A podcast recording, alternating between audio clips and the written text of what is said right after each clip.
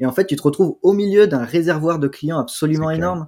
Et donc, c'est limité, certes, comme tu le dis, euh, voilà, on peut pas faire ça dans toutes les niches, mais il y en a déjà beaucoup où tu peux le faire très facilement et, euh, et contacter directement les boîtes. Hello et bienvenue dans le podcast Copywriting Rockstars. Dans cet épisode, je reçois Benoît et Joseph, plus connus sous le nom de Les copywriter. Au moment où j'enregistre cet épisode, Benoît et Joseph ont formé plus de 4500 personnes au copywriting. Ce qui est plutôt pas mal si vous voulez mon avis. Et avant d'enseigner à d'autres personnes comment devenir copywriter, Benoît et Joseph l'ont eux-mêmes été. Ils font partie des copywriters qui sont passés de quelques centaines d'euros par mission au palier symbolique des 10 000 euros par mois en bossant seulement 4 à 5 heures par jour. Et dans cet épisode, on revient sur leur début dans le copywriting, avec notamment ce qu'ils ont fait pour trouver leur première mission, comment ils se sont rencontrés, et ce que tu peux retenir de leur rencontre pour développer ta propre activité, car ils ont fait quelque chose auquel peu de copywriters pensent, et qui est pourtant une chose qui ouvre énormément de portes. Ils te dévoilent aussi une niche sous-exploitée pour trouver des clients qui ont des gros budgets et des gros besoins en copywriting. Tu vas découvrir au passage une astuce hyper stylé pour attirer des clients sans prospecter, sans créer de contenu et sans dépenser un euro. Ok,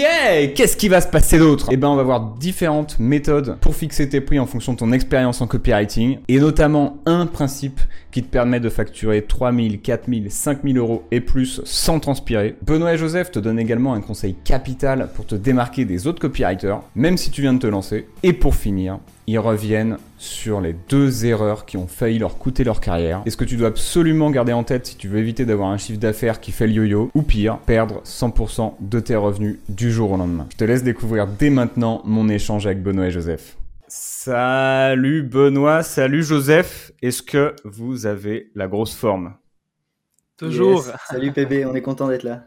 Trop bien, bah, je suis hyper content de, de, vous recevoir aussi. Merci de, merci de venir sur le podcast et on va attaquer directement dans le vif du sujet. Est-ce que vous voulez me dire un petit peu comment, euh, comment vous êtes rencontrés? Ah, ça, c'est une belle histoire. je vais commencer, peut-être, Benoît, si tu veux terminer. Vas-y, vas-y, vas-y. Ouais. Enfin, on avait le même client, donc il était dans, le, dans l'éducation canine et on travaillait ensemble à travers Asana. Et euh, je sais pas si tu connais euh, ClickFunnels, là, les événements FHL. Donc en 2019, si je me trompe pas, il y en avait un à Nashville. Et là, c'est là-bas qu'on s'est rencontrés, moi et Benoît, puis ça a directement cliqué, quand On buvait du Jack on riait sans arrêt. et lorsqu'on est revenu, on a travaillé pour un, un projet ensemble. Et on s'est dit, ben, pourquoi pas lancer quelque chose sur le copywriting. Et de là, c'est là que ça a commencé les copywriters. Je pense que ça c'est pour un autre sujet, pour une autre histoire. Ouais, on va, on va, on y vient tout, on y vient à la fin. On va y venir à la fin des copywriters de, euh, du podcast. Donc je tease le truc totalement comme un copywriter, mais euh, mais euh, mais ouais, ok. Et du coup, à ce moment-là, vous, ça ressemblait à quoi exactement vos, vos activités? C'était quand vous étiez, j'imagine, du coup, copywriter freelance à plein temps. Et euh, ça ressemblait à quoi pour vous? Ouais, en gros, moi j'étais. Euh, bah, en gros, l'histoire que Joseph a dit, c'est exactement ça. On travaille ensemble pour le même client.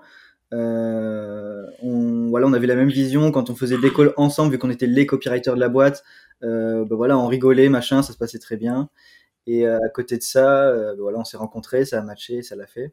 Et sur l'activité, bah, c'était ce que nous on recommande en tout cas.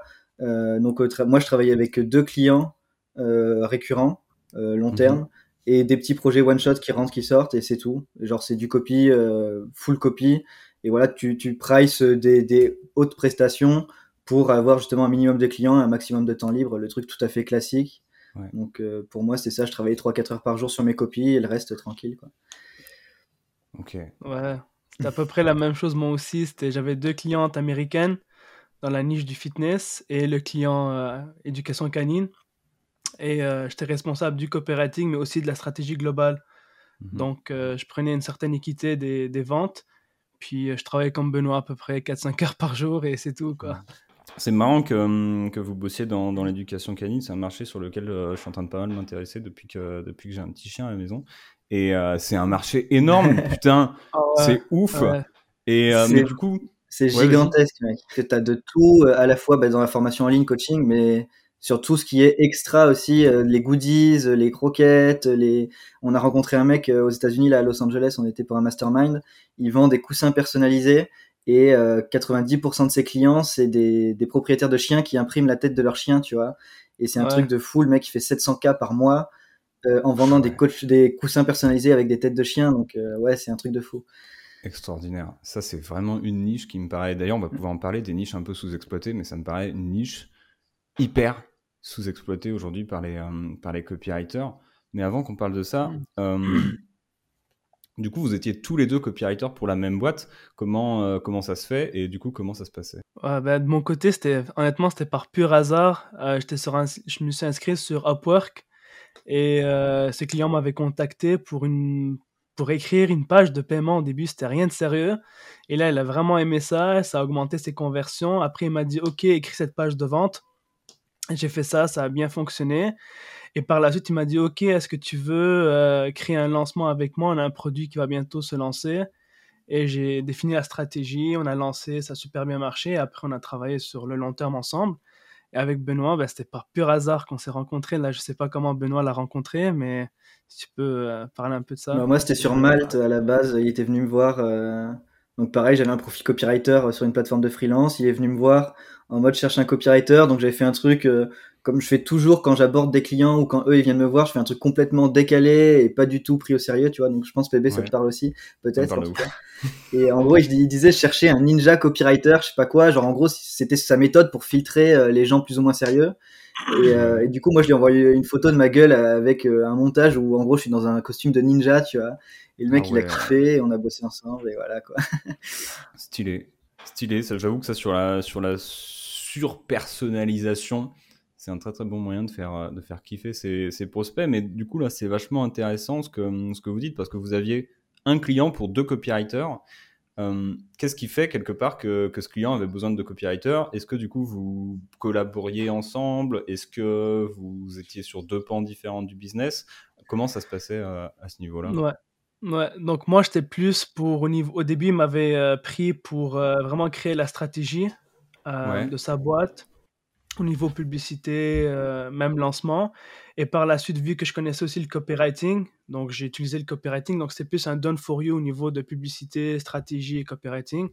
Et Benoît, ben, je pense qu'il s'occupait des emails, quelque chose comme ça Ouais, c'est ça. J'ai vraiment focus moi sur les emails. Euh, avant, j'étais community manager au tout tout début, donc je l'ai pas mal accompagné sur euh, avoir des techniques pour faire grandir sa communauté ce qui a vachement servi pour le business d'ailleurs, parce que l'organique alimentait les pubs et euh, les pubs pouvaient servir euh, en retargeting des gens qui ont visité les pages, les comptes Insta, etc. Donc c'était vraiment intéressant.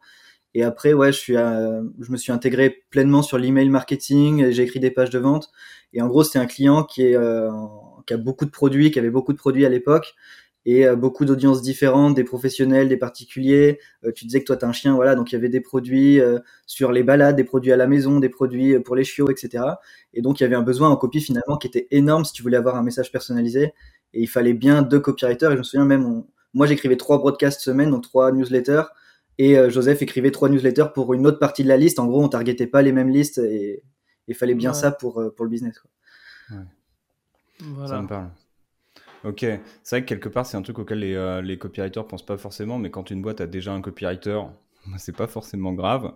Et du coup, là, de ce que, que j'entends, de ce que vous dites, quelque part, ce qui vous a permis aussi de, bah, d'avoir ces, ces tafs, c'est d'avoir été spécialisé sur une partie du, du copywriting, c'est bien ça? Ouais, exactement. Parce que souvent, lorsque quelqu'un scale, euh, par exemple, il part de 20 000, il arrive à 100 000 euros par mois, il a besoin d'énormément de choses pour continuer à scaler ou bien rester stable, tu vois. Donc, c'est s'il y a juste un copywriter, il va avoir énormément de travail. Alors, c'est pour ça qu'il a besoin de deux, quoi. Donc, quelqu'un focusé sur une niche spécifique dans, son, dans sa business et Benoît travaillait sur les personnes qui étaient B2B et moi B2C. C'est challenging, mais c'était nice. On a appris beaucoup de choses aussi. On a évolué avec ce client, donc c'est cool tu as la chance de voir qu'est-ce qui se passe à l'interne, donc comment il fait pour scaler les opérations, les systèmes, les outils qu'il utilise. Comme ça, si jamais tu veux lancer ton propre business par la suite, tu peux juste dupliquer les systèmes et, et voilà. C'est juste. Et d'ailleurs, ça, parlons-en. vous avez du coup super bien appris au niveau du business chez ce, chez ce client. Moi, c'était pareil chez beaucoup de clients. Une, euh, la folie en termes d'apprentissage euh, business et, et, marketing. Et vous, qu'est-ce qui vous a hum, c'est quoi en fait qui vous a rapproché et c'est quoi qui vous a ensuite décidé de vous associer pour créer, euh, pour créer votre business derrière? Euh, ben En fait, comme je t'ai dit, ça avait cliqué à Nashville. Genre, euh, ça a super bien cliqué, moi et Benoît. On, s'entendait sur plein de choses. On rigolait, on travaillait de la même manière. Il avait le même mindset que moi. Et honnêtement, c'est rare de trouver quelqu'un qui est sur la même longueur, la même longueur zone et qui a la même vision que toi. Donc avec Benoît, ça avait cliqué dès le départ et c'est pour ça que par la suite, on s'est dit, ben, ok, pourquoi pas lancer un petit e-book à 7 euros juste pour confirmer que l'offre est valide et que ça fonctionne dans le marché. On avait lancé des pubs Facebook, on a eu des ventes et par la suite, en 2019, je pense au Black Friday, c'est là qu'on avait lancé notre première offre qui était le coffre-fort dans le temps et ça a décollé de là, puis euh, on n'est jamais retourné en arrière, quoi. Donc, euh, c'était en 2020 pour, euh, pour la ah, précision. Ah, 2020. Ouais, c'est vrai que hum, vous avez lancé effectivement les copywriters en août 2020. J'ai ça dans mes petites notes et, euh, et je pense qu'il n'y a pas beaucoup de copywriters qui n'ont pas vu vos pubs parce que tout le monde a dû voir vos pubs tellement, euh, tellement vous avez cartonné et c'était des pubs bah, chouettes, quali. J'imagine qu'elles ont très très bien fonctionné puisque dans tous les cas, vous avez eu un business qui a, hum, cartonné. On va, en, on va en parler tout à l'heure.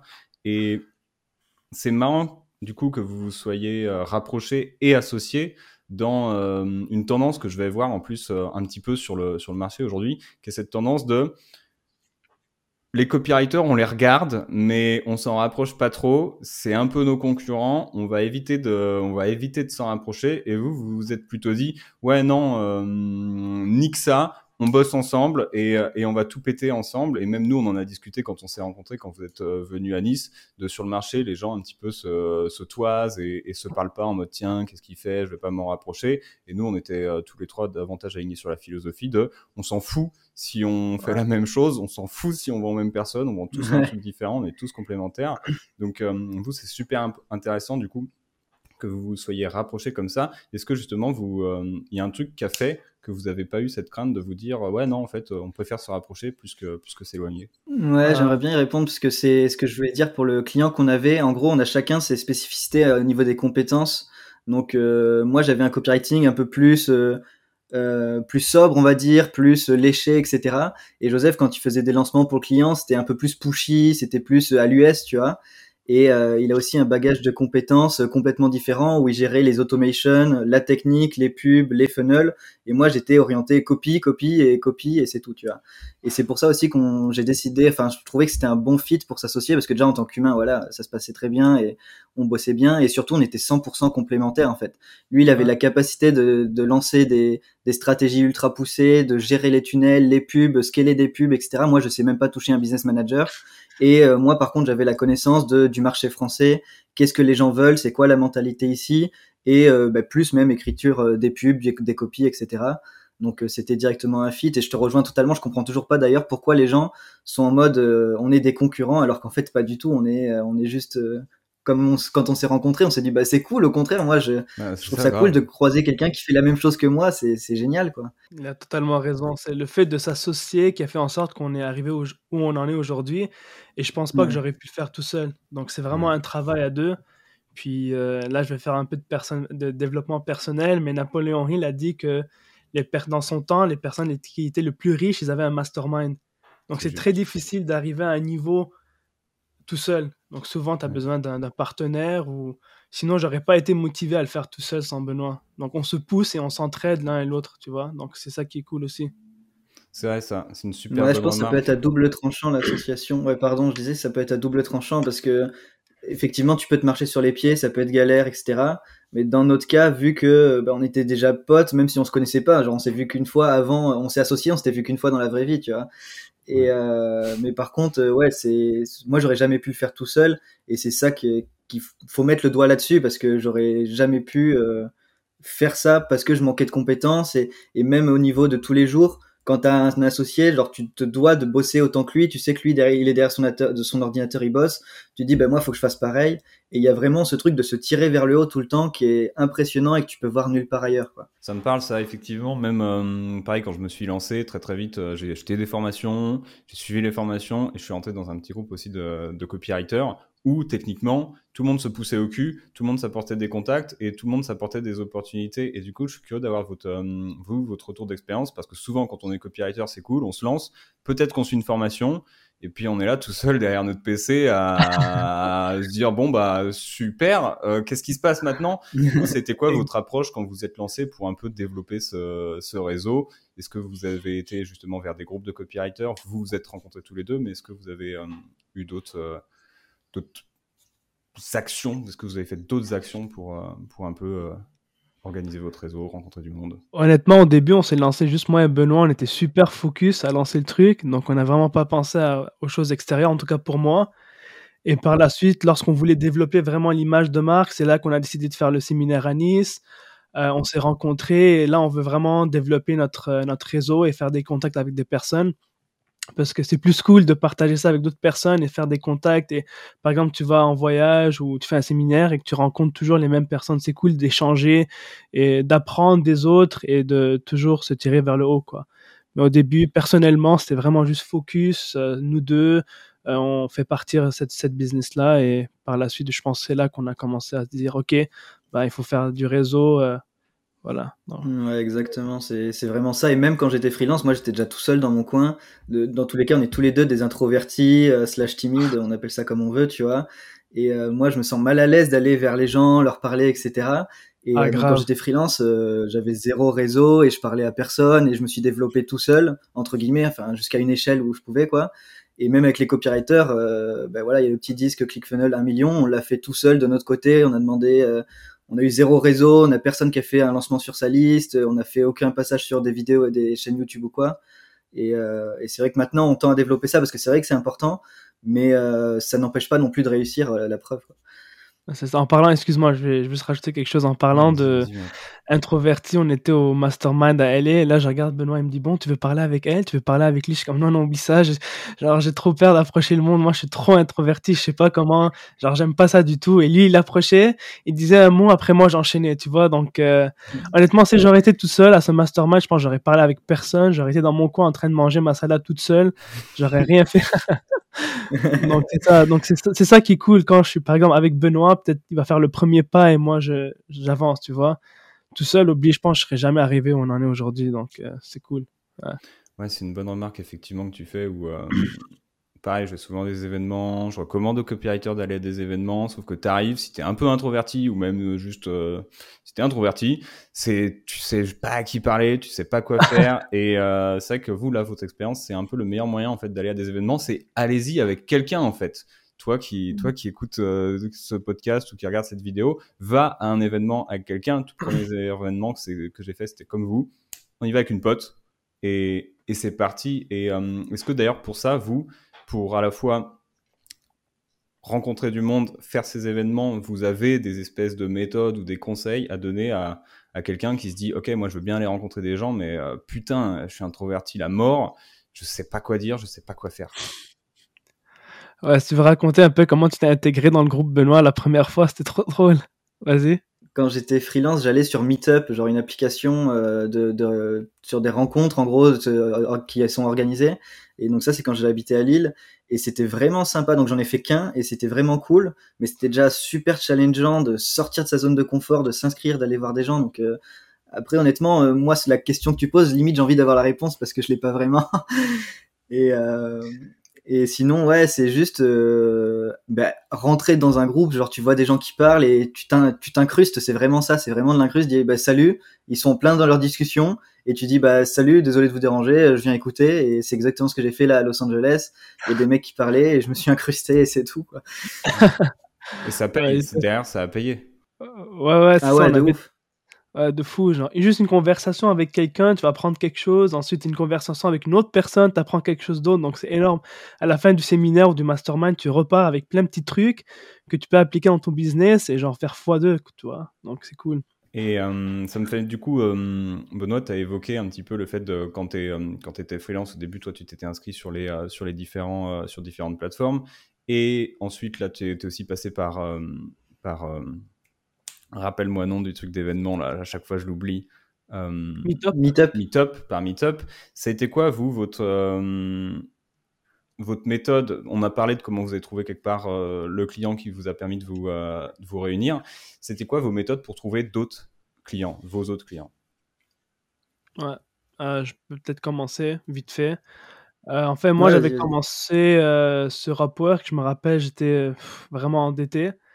Et c'est comme ça que j'ai commencé le freelance, en fait. Parce qu'avant ça, j'avais fait du MLM, du, de l'e-commerce, du dropshipping, de l'affiliation. Et pour moi, il n'y avait rien qui avait marché. Et je suis arrivé à un bout où que j'étais vraiment endetté, j'avais plus de moyens de rien payer. Donc je me suis dit, OK, j'ai tellement appris de choses que je suis sûr que quelqu'un voudra payer pour mes services. Donc je me suis inscrit sur Upwork et j'ai mis mon tarif 9 dollars de l'heure.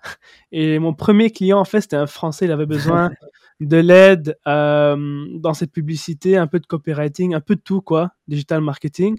je l'ai aidé et mes premiers clients, c'était vraiment sur Upwork.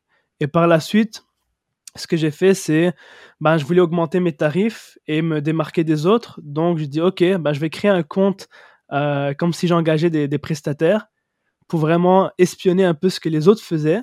Et j'ai trouvé un mec, euh, il y avait des bons euh, témoignages, il avait fait à peu près 100 cas.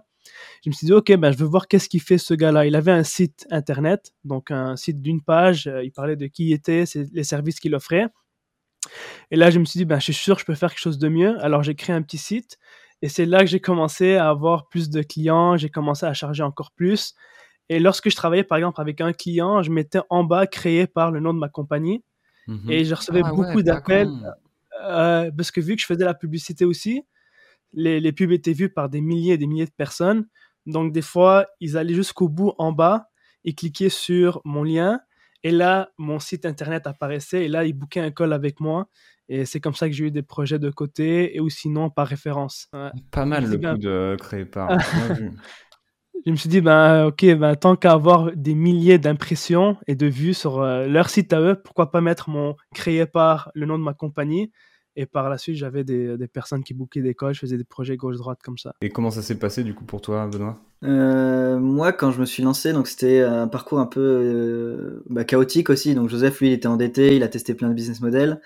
Euh, moi, j'ai donc j'avais déménagé à Lille pour faire l'histoire courte euh, en venant de Toulouse. Donc j'ai fait mes études à Toulouse. J'étais censé continuer mes études, sauf que euh, l'établissement scolaire m'a refusé au dernier moment. Et, et, du coup, je me suis retrouvé là-bas sans rien. Donc j'ai dû faire un taf alimentaire, sauf que bah, j'étais pas fait pour être salarié. Donc j'ai démissionné. Et c'est quand j'ai démissionné que je me suis dit, bah, je fous quoi de mes journées maintenant? Et je me suis dit bon, bah, je vais lancer mon entreprise tout simplement parce que c'est ce que je voulais. Et, euh, et je l'ai fait. Et moi, j'ai commencé plus par la création de contenu. Donc, euh, j'étais à l'aise avec ça. J'aimais bien, euh, bah, vu que j'avais un petit passé de community manager quand j'étais étudiant. J'ai commencé à créer du contenu. j'avais créé un blog, j'avais créé un Twitter, etc., qui est toujours live aujourd'hui. Et ça m'a permis d'avoir des premiers contacts et d'avoir des premiers clients, tout simplement. Et après, vous aviez une méthode euh, en particulier pour fidéliser, euh, pour fidéliser ses clients Parce que moi, j'ai une problématique qui revient souvent chez les, euh, chez les copywriters qui, viennent me poser la question. C'est, OK, c'est cool, j'ai fait un peu d'argent, j'ai fait les premiers clients. Maintenant, comment je fais pour stabiliser, pour stabiliser mes revenus quoi? Comment je fais pour avoir du, taf dans un mois, six mois, un an ouais.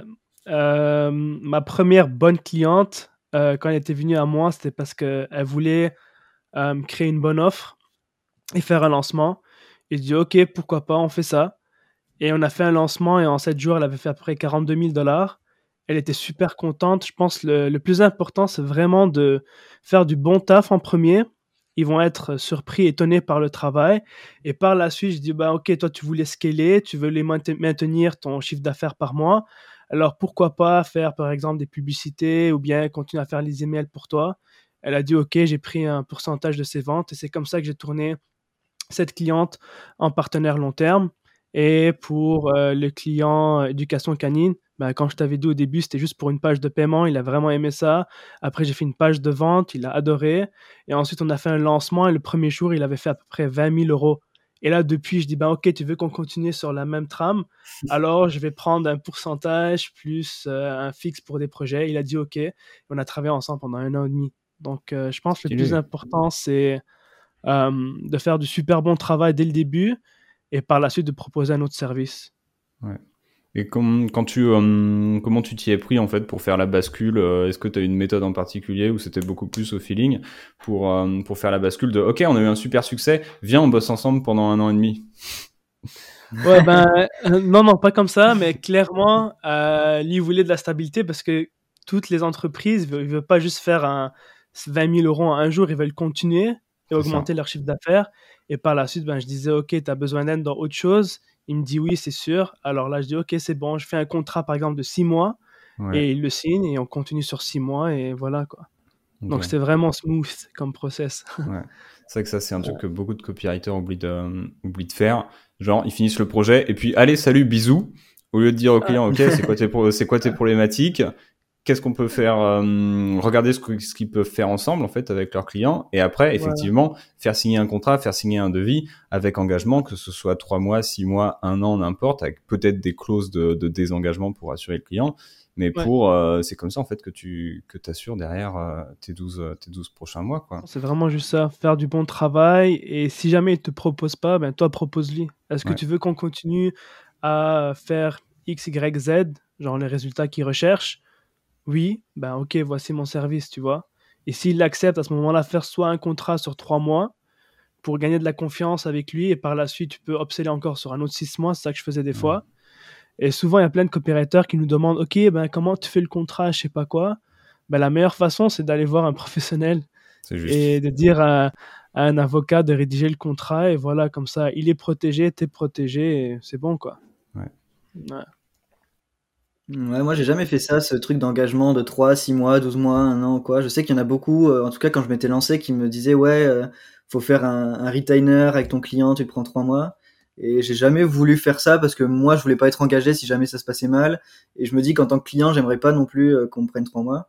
Mais bah, c'est comme tout finalement, il y a des méthodes qui marchent et d'autres qui marchent. Enfin, chacun va trouver son truc. Il y en a qui vont faire 3 mois ou 6 mois. Moi j'ai fait 0 mois, c'était au mois, au mois le mois, tu vois. Donc s'il y a un petit risque euh, bien sûr, s'il décide de couper la relation, mais encore une fois, la relation, il va la couper uniquement s'il y a, il y a un facteur grave qui se passe, ou son entreprise cool, ou t'as vraiment merdé. Mais euh, si ça se passe bien, que tu fais du bon copie, que tu délivres à temps, que tu es un prestataire tout à fait correct, ponctuel, poli, ça va se passer très bien. Hein. C'est ça. Suffit de trouver les, euh, les, bons clients parce que techniquement, un client qui transpire euh, au bout de deux mois, c'est qu'il y a un problème quelque part dans le business et que euh, du coup, c'est peut-être pas un copywriter dans lequel il faut il faut investir. Donc donc effectivement, ouais. Après, c'est vrai que t'en parlais tout à l'heure sur le côté dating où c'est tu tu demandes pas la bague, enfin tu demandes pas en fiançailles au premier rendez-vous. Donc effectivement, tu peux faire un test. Après dire ok, on s'engage sur trois mois comme ça. Toi, euh, tu es sûr que je vais bosser avec toi sur les trois prochains mois et tu seras pas dans la merde au moment où tu auras besoin de moi. Et, euh, et en tant que prestataire, bah toi au moins tu as, tes trois prochains mois qui sont couverts quoi. Ouais, le tourner comme ça, en vrai, c'est smart, euh, bien vu. Tu, tu renverses le risque, quoi. Au lieu qu'ils se disent j'ai peur d'être engagé, au final non, c'est un avantage pour toi. Et petit tips pour ceux qui écoutent, du coup, c'est déjà de la vente et du copy. Il faut faire ça dans tes pages de vente et tes emails. c'est clair. Et ça, vraiment, je te le dis d'expérience parce que je bossais, euh, je bosse de temps en temps avec un copywriter et il n'y a pas de contrat justement où on a un espèce de retainer et euh, il y a des mois où justement bah je me dis merde il est pas dispo, je suis dans la merde, c'est à moi de bosser et ça casse les couilles quoi. Donc euh, donc ouais ça c'est vraiment l'expérience qui euh, qui parle quoi. D'ailleurs vous on va, on va pouvoir en parler, mais j'avance un peu justement sur, sur ce sujet. Vous êtes passé en fait de côté, de côté prestataire, freelance, copywriter. Aujourd'hui, à côté euh, entrepreneur, on a une entreprise qui ressemble à celle des, clients à qui on vend. C'est quoi, vous, un peu les, euh, si je devais prendre les trois grandes leçons que, que vous avez tirées du fait de passer côté client et de découvrir ce que c'était intégralement de, gérer un business, en fait? J'ai un premier point, moi, qui me vient en tête, c'est que bah, déjà, comme disait Joseph au tout début du podcast, nous, ce qu'on fait aujourd'hui, on l'a fait pour nos clients, donc ça a vachement aidé. Euh, c'est-à-dire qu'on a vu comment manager une équipe, lui, bah, comment il nous manageait nous finalement, euh, comment il organisait les tâches, qu'est-ce qu'il faisait pour scaler au niveau des publicités, des emails, etc. Donc on a beaucoup appris là-dessus. Et euh, ce que je voulais dire, c'est que même en ayant toutes ces connaissances, en ayant un, background quand même assez bon en termes de compétences, en, restant humble, on, est quand même très bon dans ce qu'on fait. Et malgré tout ça, on a mis peut-être cinq mois à être rentable. donc ça veut dire que pendant cinq mois, on perdait de l'argent tous les mois. Et euh, donc la, la, première leçon entre guillemets, c'est euh, bah, le truc basique de persévérer et de pas lâcher au premier échec. parce que moi, dans ma carrière de freelance, j'avais jamais eu d'échec. Justement, je me suis lancé, j'ai réussi à en vivre et ça a toujours été exponentiel. Et par contre, je me suis dit, on va lancer le business en ligne, on est trop bon, on est super bon en copie, on a fait des super pubs, notre produit il est bon. Et ben merde, ça marchait pas en fait. Et c'est pas si simple que ça. Et je me, je plains ceux qui veulent lancer un business d'infoproduits sans avoir de compétences solides. Euh, honnêtement, je sais pas comment ils font et d'ailleurs ils n'y arrivent pas. C'est la réponse est simple, mais euh, c'est vraiment un business euh, à part entière, comme tu le disais. Hein, c'est pas freelance, t'es entrepreneur, t'as une boîte, une vraie boîte avec à terme des équipes, etc. Et il faut pas croire que c'est facile. Au début, tu vas tout faire toi-même, donc genre créer les publicités, créer les tunnels de vente, gérer le SAV. Donc moi et Benoît, on gérait le SAV et c'était le bordel. Donc ça, je pense, la première tâche qu'on voulait déléguer, le SAV. bref, on faisait tout dans l'entreprise. Et par la suite, lorsqu'on avait un revenu assez stable, c'est là qu'on a commencé à déléguer, des petites tâches qu'on voulait pas, par exemple le SAV. Ensuite, on a trouvé un média buyer, ensuite, etc. Donc au début, lorsque quelqu'un se lance, ouais, comme Benoît a dit, il faut que tu aies les compétences requises.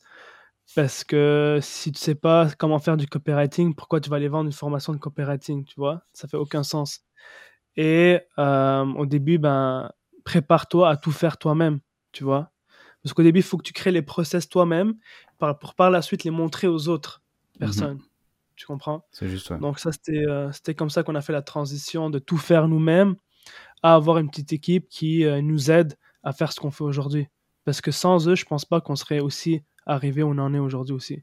Donc c'est un travail d'équipe, c'est pas juste moi et Benoît, c'est vraiment euh, tout le monde. C'est ça qui est un truc auquel on pense pas quand on, quand on est côté copywriter, c'est on se dit, ok, je suis copywriter, je sais faire de l'argent, j'en ai marre euh, d'être payé 3000, 5000 balles par mois pour que mon client il génère 50 000 balles par mois. Je vais le faire pour moi.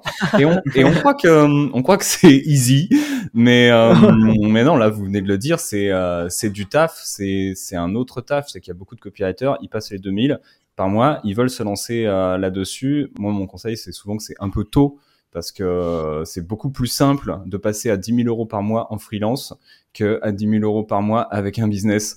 Donc, enfin, ah avec un business, par exemple, d'infoproduits. Donc, euh, et là, euh, effectivement, de, de, ce que vous nous partagez, ça confirme, euh, ça confirme bien ça, quoi. Ça dépend de ce qu'on veut, mais faut, faut pas croire que c'est euh, que c'est non plus un Eldorado de folie en mode, ça y est, je sais faire de la copie, je vais pouvoir vendre des super produits et faire max de cash comme mes clients, quoi. Ouais, c'est ce que je recommande.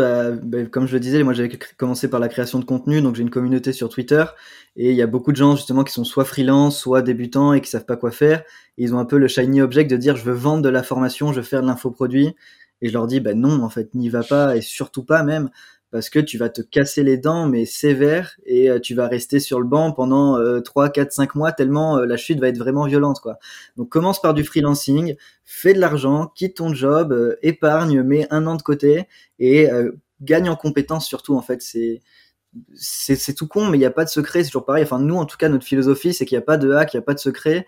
Et, et tant que tu bâtis ton business sur tes compétences, des compétences profondes et solides que tes concurrents euh, vont mettre des années à copier, euh, là tu peux lancer un business et être différent. Mais euh, si tu veux lancer directement un business en copiant les autres et en disant vas-y freestyle, si lui y arrive, moi aussi, euh, ah en tout cas, je connais personne qui a réussi comme ça. Parce que si tu fais juste copier les méthodes de l'autre sur la surface, ok, c'est cool, mais tu vois rien en back-end, les systèmes, les process. Et si jamais, par exemple, je dis une connerie, Facebook arrête de marcher ou bien YouTube Ads arrête de marcher et toi, tu sais pas comment les faire, tu es dans la merde, tu vois. Donc, euh, c'est pour ça la base, la fondation, comme Benoît a dit, c'est vraiment les compétences. Dès que tu as ça, même s'il y a quelque chose qui fonctionne plus dans le business, euh, tu pourras trouver une solution pour le faire fonctionner et continuer, tu vois. Et si je reprends du coup ce, ce, sujet de tout ce que vous avez appris en passant côté client, là vous aujourd'hui donc vous gérez euh, gérez cette entreprise. Peut-être qu'un jour vous allez bosser aussi avec euh, avec des copywriters parce que vous allez sûrement pas non plus faire de la, de la copie pour vous toute votre vie parce qu'au bout d'un moment on a envie de faire d'autres trucs. c'est quoi en fait les choses que vous savez aujourd'hui? Donc on a vu un petit peu une leçon chacun là. Si je prends les deux dernières leçons chacun, c'est quoi les les choses que vous savez aujourd'hui que vous auriez aimé savoir en tant que chef d'entreprise, que vous auriez aimé savoir sur vos clients, sur l'entreprise de vos clients quand vous étiez freelance Honnêtement, je sais pas. Et c'était en gros, j'avais déjà préparé donc le troisième point parce que comme tu dis, on en est qu'à deux là. Et, euh, et, en gros, c'était de dire qu'on surestime ce qu'on peut faire sur le court terme et on sous-estime sur le long terme. Et, euh, et justement, j'ai fait un tweet il y a pas longtemps dessus où j'ai pris du recul et je me dis merde, il y a trois ans, j'étais au chômage, je lançais mon petit business de freelance sur la table de ma cuisine de mon appartement de 25 mètres carrés euh, qui, qui était tout pourri. Et là, euh, je sors d'une semaine où j'étais à Los Angeles avec des mecs qui font jusqu'à 2 millions 3 par mois. Et, euh, et c'est un truc de fou, quoi. Et je savais que j'avais l'ambition de monter un business. Je, là où on en est, je l'avais visualisé, entre guillemets, et je le voulais, je savais que j'allais l'atteindre. Mais le fait de le concrétiser, de dire, en fait, c'est trois ans, trois ans de ta vie, c'est rien. Genre, si j'avais gardé ces trois ans-là, je serais en master 2 à rien faire sur un banc à la fac. Et là, je sors d'une semaine à Los Angeles avec des mecs ultra inspirants et ils faisaient tous au minimum 150K par mois. Et euh, c'est un truc de fou. Donc, ce serait peut-être le, le troisième tips, en tout cas, parce que, en tout cas, je pense vraiment, et je crois que c'est une citation de Tony Robbins, un truc comme ça, on surestime ce qu'on peut faire en un an, on sous-estime en dix ans. Et rien que là, sur une échelle de, on surestime sur un mois, mais sur six mois, déjà, les résultats qu'on peut avoir, c'est complètement incroyable. Et la preuve avec nous, pendant cinq mois, on a galéré. Euh, je te dis, on perdait de l'argent par mois, donc c'était peut-être pas énorme. On perdait 500 euros chacun, tu vois. Et d'un seul coup, on est passé à un mois à 10, 15K, et le mois d'après, on était à 80K, tu vois.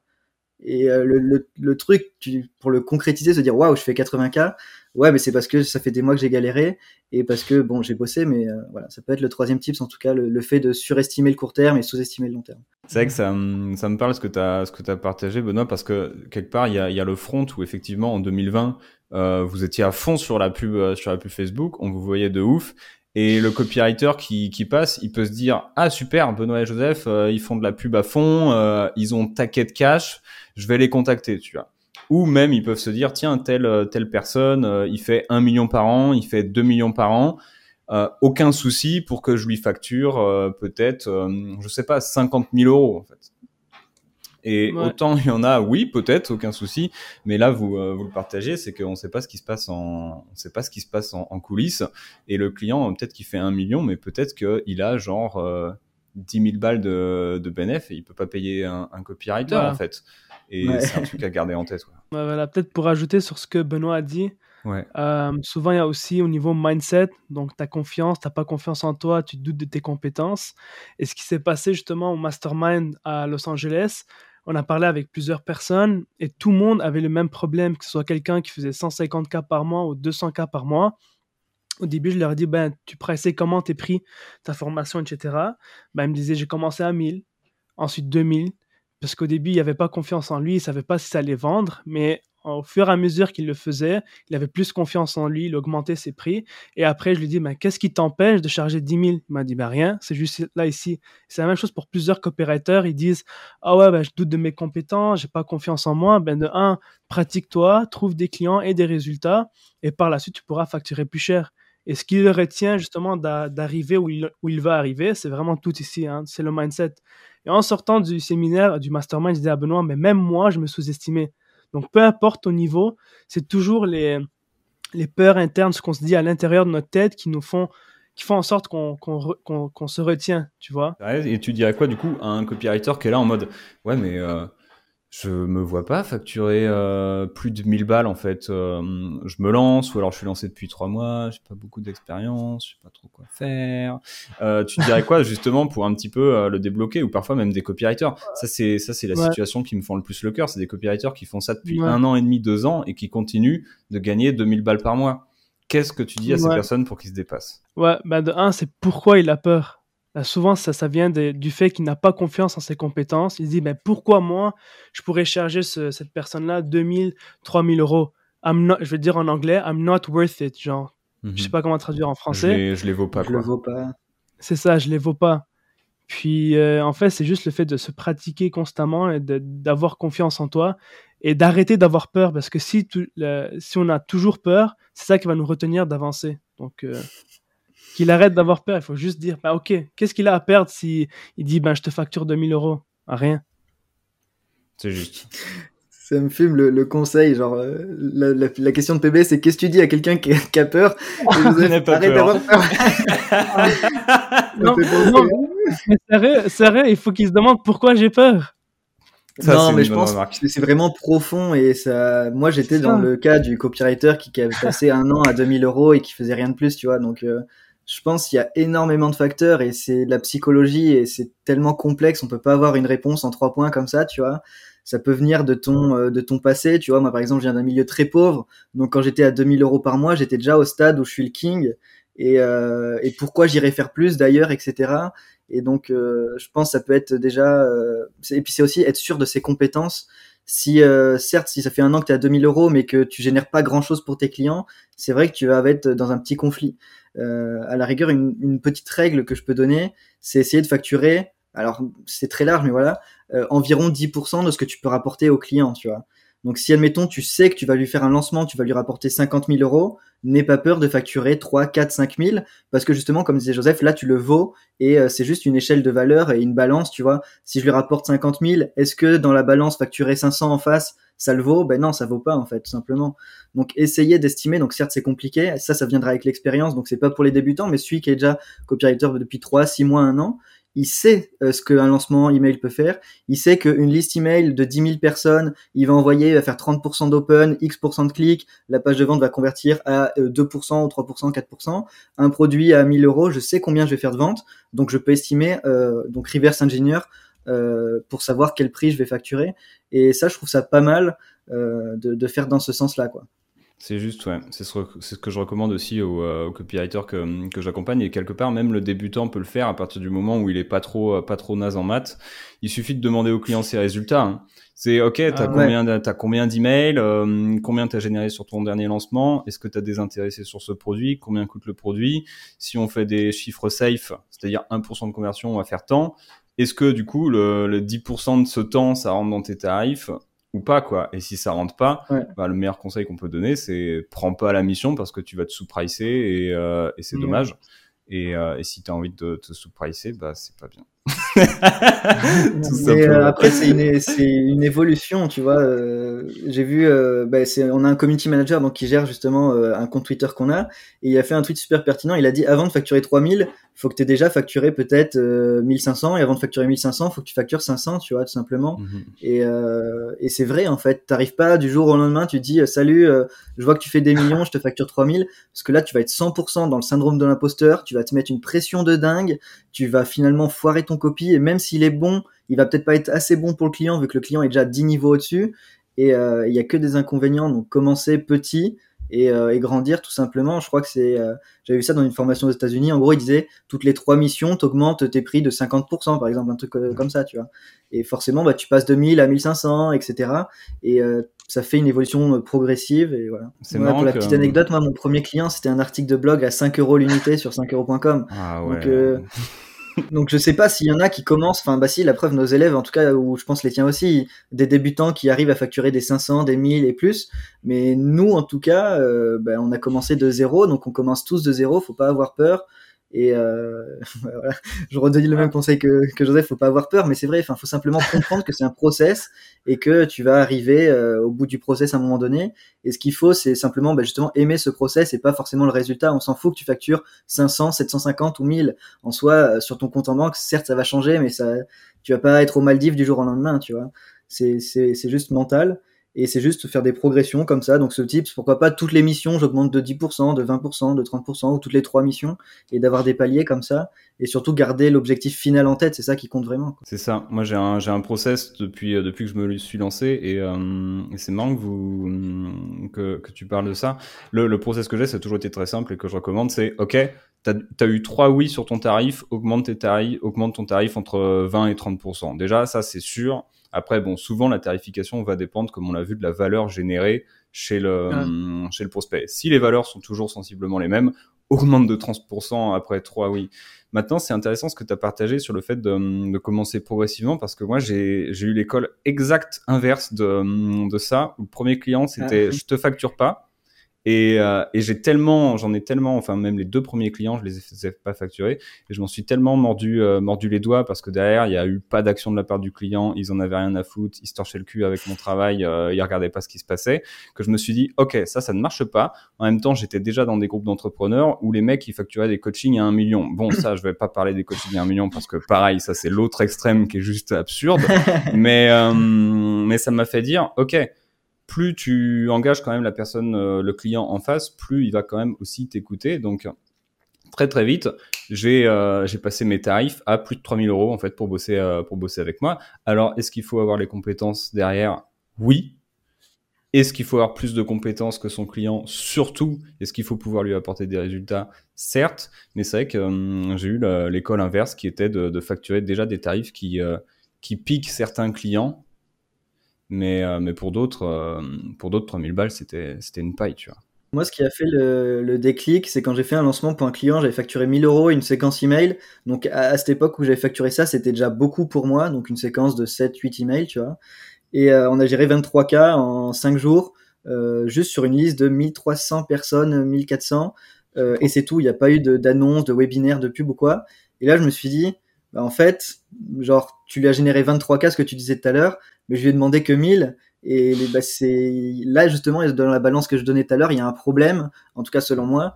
Et, euh, et c'est là que je me suis dit bah, pourquoi je facturais pas plus cher en fait. Donc euh, je pense avoir une euh, proof of work ou je sais plus une proof of concept, un truc comme ça. Genre en gros euh, dès que tu sais que ce que tu fais ça fonctionne, bah, fais all-in quoi.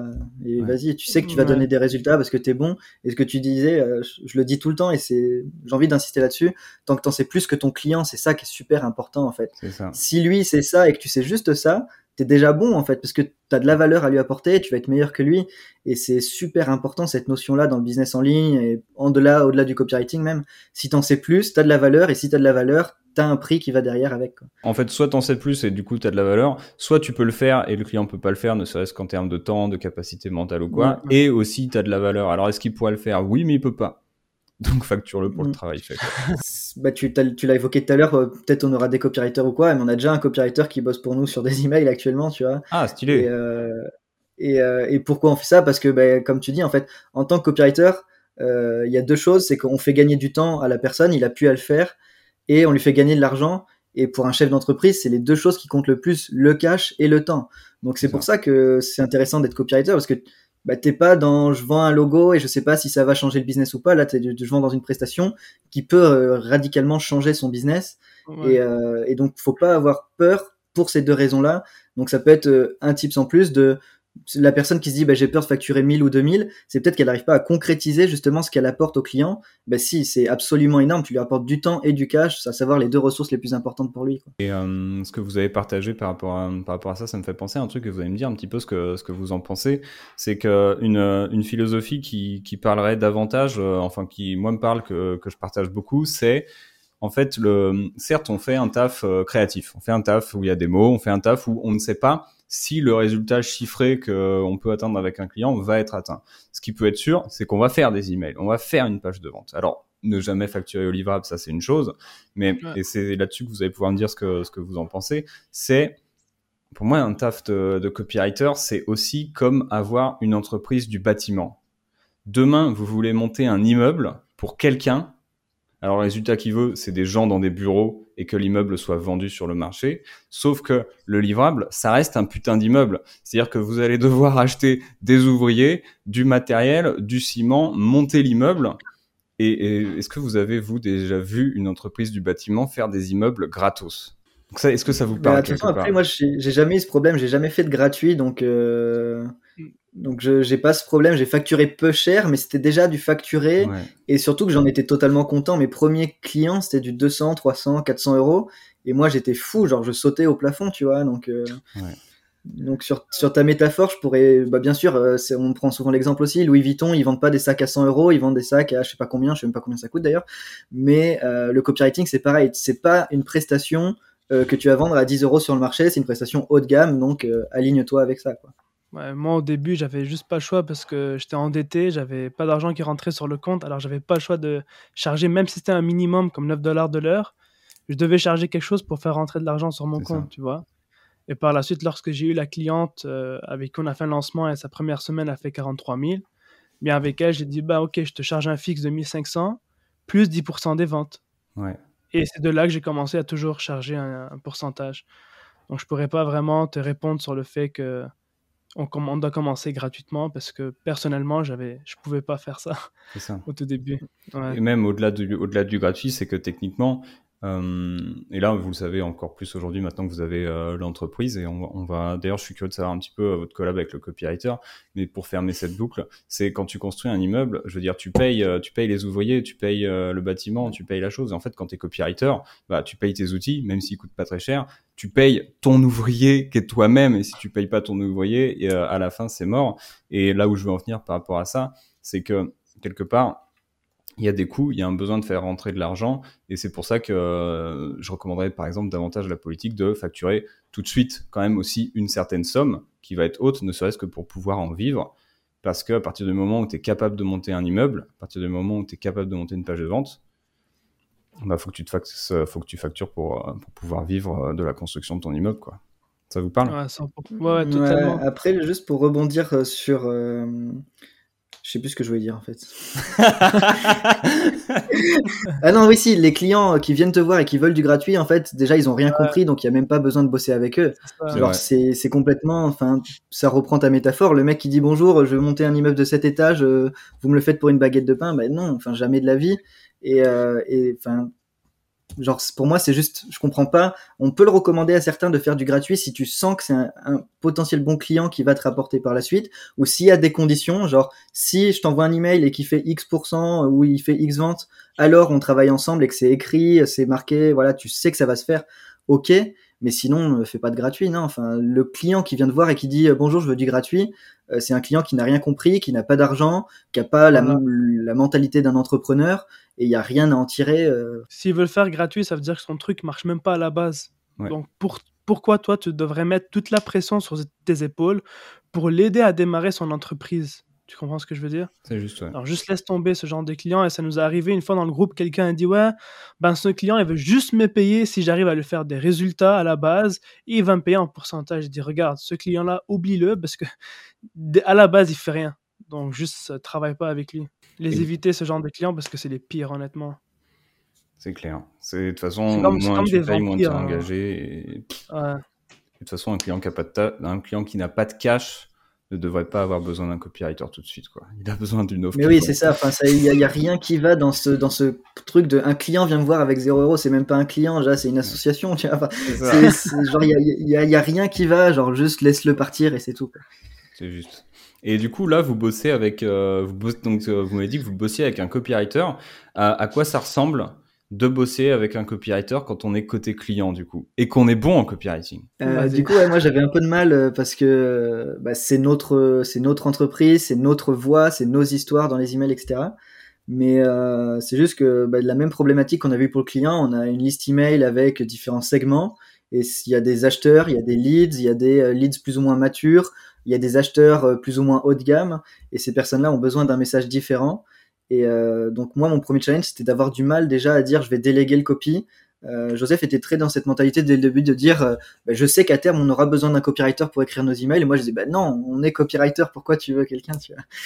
Et, donc c'est le premier vrai challenge c'était d'accepter de déléguer. Et finalement vu que c'était un élève à nous donc le tout départ donc il avait acheté notre ebook à 7 euros en 2020 et il avait surkiffé, il connaissait rien aux copies, et juste cet e-book médiocre euh, l'avait déjà mis un petit peu euh, dans le copy, il avait déjà bien aimé, et depuis il s'est formé, c'est un très bon copywriter.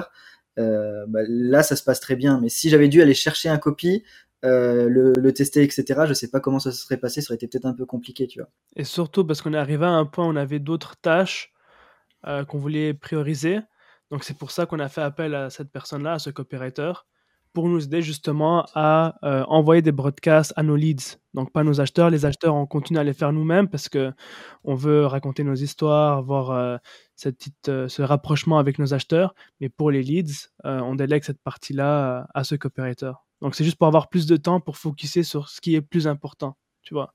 Et juste pour ajouter, du coup, ce mec-là, en fait, on l'avait engagé parce qu'il mettait des réponses très pertinentes sur le groupe, donc sur le groupe privé. Et euh, donc moi je l'ai contacté en mode est-ce que tu veux devenir coach sur le groupe? Donc c'est lui qui répondait aux élèves. euh, qui, qui, les, qui refaisaient du, qui revenaient sur leur copie, qui disaient ça c'est bien, c'est pas bien, faut faire ci, faut faire ça.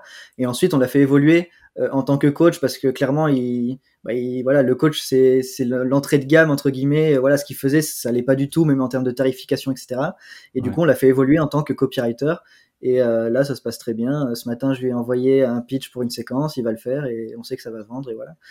Ouais, je me rappelle au début, c'est le seul copywriter qui m'a approché sur Messenger pour me dire oh, regarde, si tu as beaucoup de boulot, je peux, euh, je, peux prendre, je peux faire les broadcasts pour toi, voici mon portfolio et si ça t'intéresse, parle avec Benoît et dis-moi ce que tu en penses. Et c'est le seul parmi tant d'autres qui est venu, excuse-moi, le seul qui, qui, qui m'a approché pour me dire est-ce que je peux faire du travail pour toi? Et personne d'autre a pensé à faire la même chose que lui. Donc il faut pas avoir peur d'approcher justement les personnes pour leur dire est-ce que tu as besoin d'aide dans ton copywriting?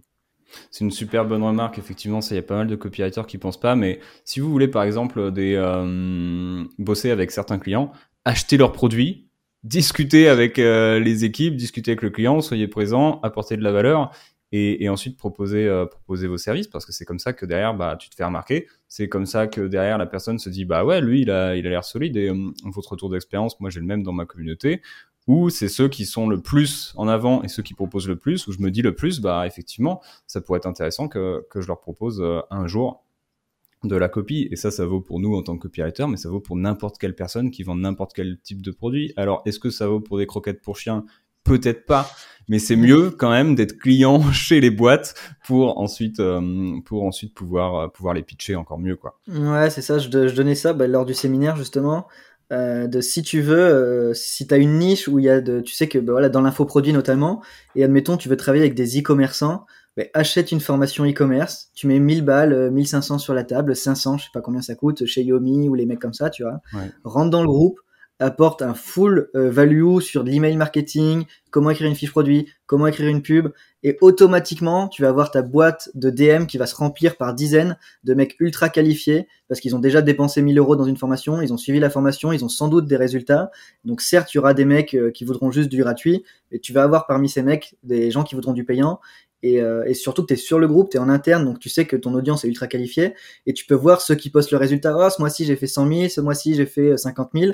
Bah, ce mec, c'est pareil, va le contacter. Et en fait, tu te retrouves au milieu d'un réservoir de clients absolument énorme. Et donc, c'est limité, certes, comme tu le dis, euh, voilà, on peut pas faire ça dans toutes les niches, mais il y en a déjà beaucoup où tu peux le faire très facilement et, euh, et contacter directement les boîtes et tout ce qu'on vient de dire euh, il, y a, y a, deux minutes. C'est clair, ça c'est un truc que je recommande aussi massivement, c'est ce foot là où les clients payent déjà, quoi. Clairement, c'est ça. C'est the place to be. Donc, donc ouais les mecs, ça fait déjà un moment qu'on euh, qu'on discute. En vrai, quand je regarde mes notes, j'ai encore euh, j'ai encore des tas de questions, donc je pense qu'il va falloir que vous repassiez dans le podcast à un moment parce que je suis hyper curieux de savoir un peu, Joseph, toi, le rapport que tu as vu entre faire de la copie en anglophonie, de la copie en francophonie. Je sais qu'on a parlé des, des potentielles niches euh, aussi sous-exploitées sous-exploitées en France. Alors c'est le moment pour moi de totalement faire mon call to action des familles. C'est-à-dire que effectivement, on pourrait encore parler des heures. Et, euh, et, là, moi, ce que je vous propose, c'est de passer aux dernières, aux dernières questions du podcast.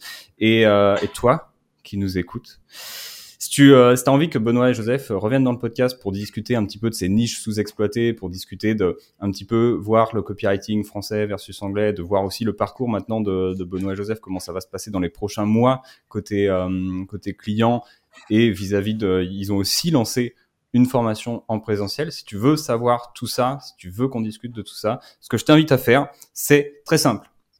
T'abonner à ce podcast, lui mettre 5 étoiles sur Apple Podcast et Spotify et laisser euh, un avis sur Apple Podcast dans lequel euh, bah, tu dis que tu as kiffé cet épisode et que tu aimerais bien euh, revoir Benoît et Joseph ou plutôt réentendre Benoît et Joseph dans, dans un nouvel épisode. Ok pour toi. Maintenant, à nous, les gars, j'ai trois dernières questions pour vous. Ce sont les suivantes. S'il y a un truc que vous auriez aimé savoir au moment où vous vous êtes lancé comme copywriter, ce serait quoi? Perso, de, de, maîtriser la stratégie marketing au-delà du copywriting. Donc, si tu es juste copywriter et que tu écris que du copy et que tu comprends pas ce qui se passe derrière, tu perds 80% du truc en fait.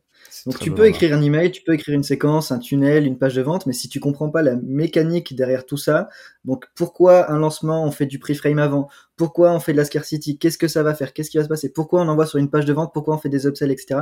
Avoir une vision euh, globale de cet écosystème marketing, bah, ça te permet de rapidement monter en compétence, parce que en France, on peut se le dire, il y a personne qui est bon partout, euh, donc sur les pubs, les tunnels, les emails, et qui a vraiment justement la capacité euh, de maîtriser tout ça. Donc tu as un avantage concurrentiel sur tes concurrents justement, et tu peux pricer justement beaucoup plus parce que tu as du conseil marketing, comme disait Joseph, comme il faisait avec ses clients, et t'es plus euh, ce que j'appelle un, copywriter exécutant, tu devrais un, un copywriter conseiller, et l'exécutant, il est remplaçable, euh, il price bas, alors que le conseiller, il est irremplaçable, il est même indispensable pour le business, et euh, surtout, il peut pricer le prix qu'il veut, le client se mettra à genoux devant lui. Voilà, c'est caricatural, mais c'est pour comprendre l'idée. C'est une ultra bonne remarque, mec. C'est, tu viens de lâcher, tu viens de lâcher le feu, quoi. Une bombe, ouais. ouais. grosse grosse bombe. Donc, Joseph, à ton tour, c'est parti pour, euh, pour battre ça. Euh, ben en vrai, moi, c'est peut-être un peu l'inverse. Moi, j'aurais focusé juste sur un truc en particulier dans le copywriting. Ah, c'est intéressant. Pour m'améliorer à fond dans ça. Et par la suite, j'aurais appris tout ce qui est euh, stratégie, marketing, etc. Parce que moi, quand j'avais commencé, c'était un peu de tout. Copywriting, un peu de copywriting, un peu de stratégie marketing, les tunnels de vente. Et je pense que si j'aurais vraiment juste focusé, par exemple, sur des lancements email marketing, j'aurais, pu facturer beaucoup plus cher. Et par la suite, si j'aurais ajouté la compétence qui est de stratégie plus digital marketing et tunnel de vente, j'aurais fait encore plus d'argent. Donc, si j'aurais à recommencer, j'aurais focusé sur une petite chose, hmm. je serais devenu super bon et par la suite, j'aurais ajouté le, le digital marketing et les stratégies. Donc ça, je pense aux auditeurs qui sont complètement en mode mais je fais quoi moi? C'est ça. du coup, comment on fait? Mais c'est euh, c'est hyper intéressant d'avoir ces deux euh, ces deux philosophies et c'est vrai que je partage en fait je partage totalement les deux bizarrement en mode euh, être ultra focus sur une compétence en copie et, et, y aller à fond, y aller à fond, y aller à fond et connaître les rouages marketing derrière, mais pas forcément, tu vois, dire que oui, tu vas prendre en charge tout le marketing. Non, pas du tout. C'est tu es un énorme pointu sur un sujet, mais tu sais tout ce qui se passe derrière. Et, euh, c'est là que, tu casses la baraque, quoi. Donc merci. parce que ce que je disais, c'est vrai que c'est facile avec le recul de dire, euh, voilà, euh, comprendre les pubs, les tunnels, etc. Mais c'est des mécaniques relativement complexes. Et, et donc là, je dis ça, mais c'est vrai que ça m'aurait peut-être mis six mois avant de comprendre tout ça, puis le proposer au client. Mais ce que tu as dit, au final, c'est le milieu de, admettons, je, je me focus sur l'email marketing parce que je sais que c'est un canal rentable, blablabla et en même temps, je, regarde quand même ce qui se fait autour et comment ça fonctionne. Comme ça, je peux accompagner mon client et lui apporter de la valeur au-delà de mes simples copies, au-delà de mes simples emails. Quoi. Mais effectivement, c'est important de faire les deux en parallèle, monter en compétences en marketing, parce que c'est pas du jour au lendemain qu'on apprend, qu'on apprend tous les rouages. Donc, euh, donc, effectivement, c'est un bon, euh, c'est un bon équilibre. Deuxième question pour vous.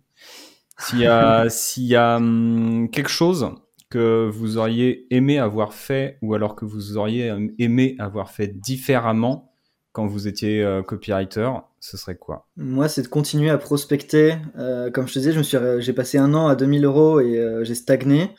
Et donc, c'est au bout de cette année-là où je me suis dit, ben merde, est-ce que tu vas faire ça pendant 30 ans? Genre, tu vas rester au même niveau, tu as tes deux petits clients, tu fous rien, ok, c'est cool. Et c'est là que je me suis dit, ben non, en fait, je veux beaucoup plus. Et donc, je me suis remis dans le bain à prospecter, etc. Donc, ce que j'aurais aimé faire, c'est justement rester tout le temps dans l'action et ne jamais me reposer sur mes lauriers, à la fois en termes de prospection et en termes d'acquis. Donc, j'ai toujours continué plus ou moins à me former, mais avec le recul, peut-être pas assez ou pas assez intensément. Donc, comme je disais, je travaille 3-4 heures par jour.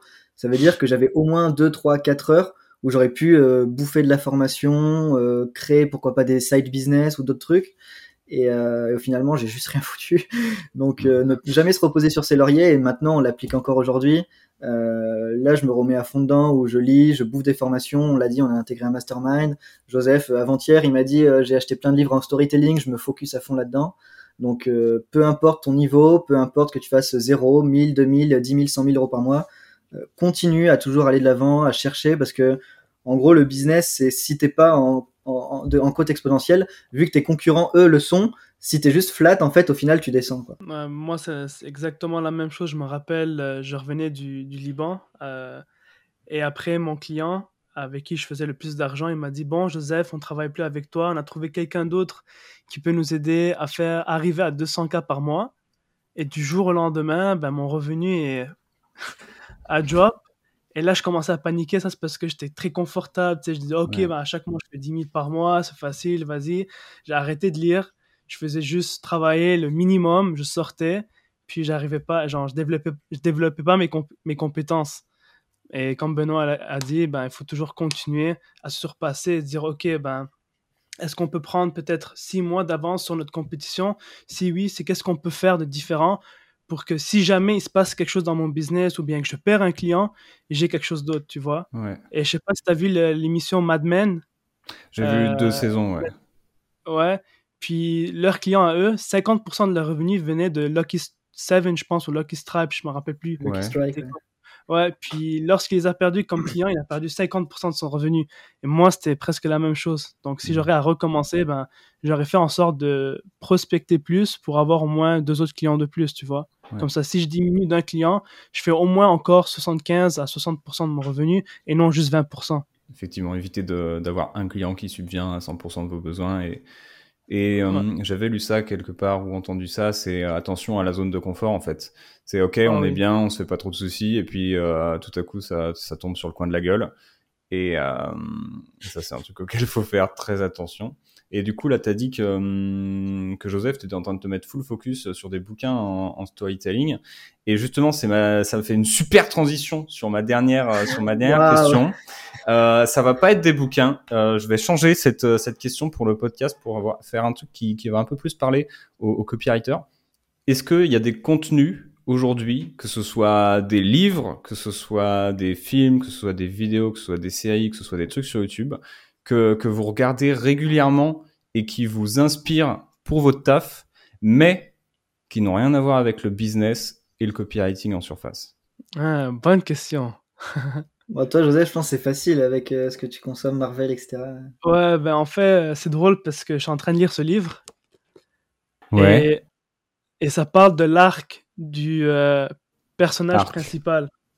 Donc, c'est la transformation au début du personnage. Donc, au début, il a des, des, des, croyances, des croyances limitantes. Et à la fin de l'histoire, il subit une transformation, il a des nouvelles croyances. Et hier, justement, je suis allé avec mon frère regarder Marvel. Et tout au long du film, j'étais en train d'analyser le film. Et je sortais hmm. mon téléphone, je voyais les, structures du, du, storytelling et je me demandais, OK, ça, il s'est passé ça, ça, il s'est passé ça. Et je sais que je peux appliquer ça dans le copywriting, tu vois. Et ça a toujours été quelque chose qui m'a passionné, les films de Marvel, DC Comics, Superman et le storytelling aussi. Donc, euh, c'est pour ça que je me mets à fond sur ça pour vraiment euh, devenir super bon là-dedans. Et voilà. Donc, je regarde des films, je, je vais au cinéma à chaque semaine. Puis euh, je lis des livres sur le storytelling. Quoi. Puis bientôt, je pense euh, commencer à lire des livres sur la fiction. Mm-hmm. Donc, je sais pas si tu connais Dan Kennedy. Ouais, le, le copywriter. Le copywriter, ouais, c'est ça. Il a dit la meilleure façon justement d'apprendre le storytelling pour le copywriting, c'est de lire de la fiction. C'est juste. Et d'analyser justement ça. Donc. Et toi, du coup, Benoît? Du coup, juste pour être sûr, la précision de la question, c'était genre le contenu que tu regardes et qui t'aide dans ton business, mais qui n'a rien avec le business. C'est ça. Ou euh, au pire, tu le regardes, c'est cool, et de temps en temps, t'as des, euh, vraiment des, des flashs hallucinants. Moi, je te donne un exemple. Je regarde les vidéos d'un youtubeur qui s'appelle Tev. Il fait des trucs sur le Japon. Sauf que le mec, euh, quand tu regardes en front de ses vidéos, quand tu regardes vraiment la manière dont il s'exprime, dont il fait sa vidéo, t'as une capacité de copywriter de ouf à tenir l'attention et à te faire monter des, euh, des tensions, à te les faire redescendre, à te raconter des trucs de ouf. Et en même temps, il te parle hum, du Japon et de, comment marche le pays. Et ça aussi, ça donne plein d'idées en termes, en termes de marketing, même si techniquement, à aucun moment, il te dit, euh, voici euh, le marketing au Japon, tu vois. Ça te parle? Ok, bah sur, j'aurais pas un exemple peut-être concret au quotidien, tu vois, genre consommer du Marvel ou consommer un créateur de contenu en particulier, ou alors je, je le remarque pas. Mais en ce moment, vu que c'est dans l'actualité, tout ce qui touche à la présidentielle, moi, ça me fascine. J'ai toujours euh, plus ou moins aimé la, la politique, l'économie, etc. Et euh, donc sur la partie politique actuellement, euh, ça me fascine de voir comment les mecs ils arrivent à, à, faire leur propagande, à envoyer leurs messages, comment ils communiquent. Euh, il y en a deux mecs face à face qui ont, il y en a un qui dit rouge, l'autre il dit bleu. Comment il va essayer de discréditer le bleu pour dire que le rouge c'est mieux, et l'autre il va faire pareil, dire que le rouge c'est de la merde et que le bleu c'est. Et euh, donc ça c'est super intéressant et c'est les meilleurs copywriters, les politiques. Hein. Et euh, sinon ouais tout ce qui touche aussi à l'économie, j'aime beaucoup le contenu euh, sur l'économie mondiale, etc parce que pour moi c'est quelque chose de fondamental genre on devrait l'apprendre en primaire tu vois les gens qui comprennent pas comment fonctionne le monde ça je comprends pas comment ils font pour vivre dans ce monde et, euh, et juste ça m'inspire au point de dire faut vraiment que je continue mon business, faut que je, faut que je m'améliore, etc. Parce que parce que le monde dans lequel on vit me fait peur. Donc, donc c'est juste mon, ma motivation entre guillemets. Ok, stylé. Donc je retiens fort. les films Marvel à fond, storytelling à fond, mais surtout mater des films parce que c'est vrai que ça nourrit l'inspiration. La politique, la politique de ouf. On dira ce qu'on voudra, mais les discours de Macron pendant le Covid, euh, c'était des pages de vente euh, hallucinantes. Et, euh, et l'économie, ça marche. Est-ce qu'il y a une dernière chose que chacun vous aimeriez dire aux copywriters qui nous écoutent? Speech de motivation peut-être, de mon côté. Parce que peu importe ce qu'il peut rencontrer durant son, son aventure, genre de jamais lâcher. Mhm. Par exemple, moi, au début, pendant trois ans, je sais pas, je te l'avais raconté, il n'y avait rien qui marchait du tout. Et aujourd'hui, finalement, j'ai pu arriver où j'en suis aujourd'hui, pas parce que j'ai lâché, mais parce que j'ai continué. Et je disais toujours à mon frère, je me rappelle une fois, j'ai dit, tu peux me donner 100 dollars pour acheter une formation. Genre, à, ce point-là, j'avais pas d'argent. Et si j'aurais arrêté dans le temps, je serais jamais ici sur le podcast en train de parler avec toi et d'échanger avec Benoît. Donc, peu importe ce qui se passe, la seule clé pour réussir vraiment, c'est de juste de continuer. Peu importe ce qui se passe sur le chemin. Donc, ça, c'est mon petit speech de motivation. Donc, c'est plus loin que le copywriting, c'est plus loin que les petites compétences, les trucs techniques. C'est vraiment euh, à l'intérieur de toi et ce qui se passe dans ta tête. Quoi. Et de mon côté, du coup, ce serait, euh... on l'a déjà dit, mais c'est, enfin pour moi, c'est tellement genre, euh, c'est ma doctrine, tu vois, de bâtir, peu importe ton business, que tu sois copywriter, que tu veux lancer un info business, de l'affiliation, peu importe, fais-le sur tes compétences et pas sur euh, copier les autres, tu vois. Et ça, je sais que, enfin, je sais pas si c'est franco-français ou si c'est pareil aux US, etc. Mais ici, tu fais un truc, tout le monde va te pomper sans comprendre, euh, etc. Et donc, ce qu'on disait tout à l'heure, et j'avais pas pu l'évoquer, mais c'est que aujourd'hui, si on doit recommencer de zéro, genre, euh, moi, j'ai pas peur, tu vois. Si on me dit à la fin du mois, tu dois générer 10 000 euros, euh, aujourd'hui, t'as zéro, t'as zéro notoriété ni rien. Genre, je, je sais pas si je vais le faire, mais j'ai aucune peur parce que je sais que j'ai des compétences et si je mets ces compétences en application, je vais y arriver. Et donc, toi, c'est pareil, même si aujourd'hui t'as pas le niveau de revenu que tu désires, continue de bâtir tes compétences encore, encore, encore, encore, parce que elles, dans 5, 10 ans, elles seront encore là, alors que Facebook Ads, ils seront peut-être plus là, tu vois. Par contre, toi, tes compétences sur la compréhension de la psychologie humaine, le storytelling, et peu importe ce que tu veux, ça sera encore là et tu pourras encore l'exploiter et faire l'effet de levier sur tes compétences et c'est le truc basique, investir en, soi-même, c'est le meilleur investissement, je sais pas quoi, Warren Buffett. Mais c'est vrai, genre, à partir du moment où euh, tu as des compétences solides, ben genre, euh, c'est bon, tu as réussi dans la vie parce que tu sais que tu n'auras plus jamais aucun problème. Quoi. Amen à ça. Ouais, 100%, d'accord. Benoît, Joseph, merci infiniment d'être euh, d'être passé dans le podcast. Du coup, j'espère vous recevoir une nouvelle fois pour qu'on creuse sur tous les sujets qu'on n'a pas eu le temps de, creuser sur déjà ce petit pas mal de temps qu'on a passé ensemble. Et, très bien. Euh, et merci encore, merci encore, euh, merci encore à vous de tout ce que vous avez partagé. Et, euh, et là-dessus, où est-ce qu'on peut vous retrouver? Sur YouTube, la chaîne Les Copywriters. Donc, je pense, sans trop m'avancer, qu'on doit être la chaîne full focus copywriting, la plus grosse en France actuellement. Donc, euh, et on va continuer de poster du contenu là-dessus et c'est vraiment le principal canal, donc euh, la chaîne YouTube Les Copywriters. Et merci à toi hein, de nous avoir invités sur le podcast, c'était vraiment cool échanger, discuter d'entrepreneuriat et de copywriting, marketing. Trop stylé. Ouais, franchement, c'est vraiment cool de confronter les visions. Donc, euh, merci à toi. Et, et comme tu l'as dit en introduction, c'est vrai que nous, on a tout de suite matché avec toi. On se le disait encore on s'est, voilà, pour ceux qui savent pas, on s'est vu à Nice parce qu'avec Joseph, on a organisé un séminaire, on a, on a croisé PB et on s'est dit, bah, c'est, génial et soyez comme ça, quoi. Soyez ouverts, allez essayer de comprendre les autres, de, de faire preuve d'empathie, de les aider aussi. Et ça sert à rien d'être dans la compétition constante, ça ne va rien apporter, au contraire. Donc, euh, voilà. Merci encore. Je vous dis à très très vite et euh, Salut les mecs. Salut. Salut. Merci d'être resté avec nous jusqu'au bout de cet épisode. Et si tu veux perfectionner tes compétences en copywriting, savoir ce qui marche en ce moment dans le monde du marketing, écrire de meilleurs emails, écrire de meilleures pages de vente, écrire de meilleures pubs et surtout décupler tes résultats. Et si tu veux aussi construire une activité stable et rentable grâce au copywriting, alors tu es bienvenu chez Copy Rockstars. Et si tu en as envie, je t'invite à aller sur copyrockstars.com, c tu pourras y découvrir des ressources pour améliorer tes compétences en copywriting et tu pourras t'inscrire gratuitement aux emails du Copy Rockstars Club et recevoir une séquence qui te montre comment devenir meilleur en copywriting et créer une activité stable et rentable. Et tu pourras même t'inspirer de ces emails et de ces séquences pour tes propres emails. Pour accéder, encore une fois, c'est tout simplement copyrockstars.com.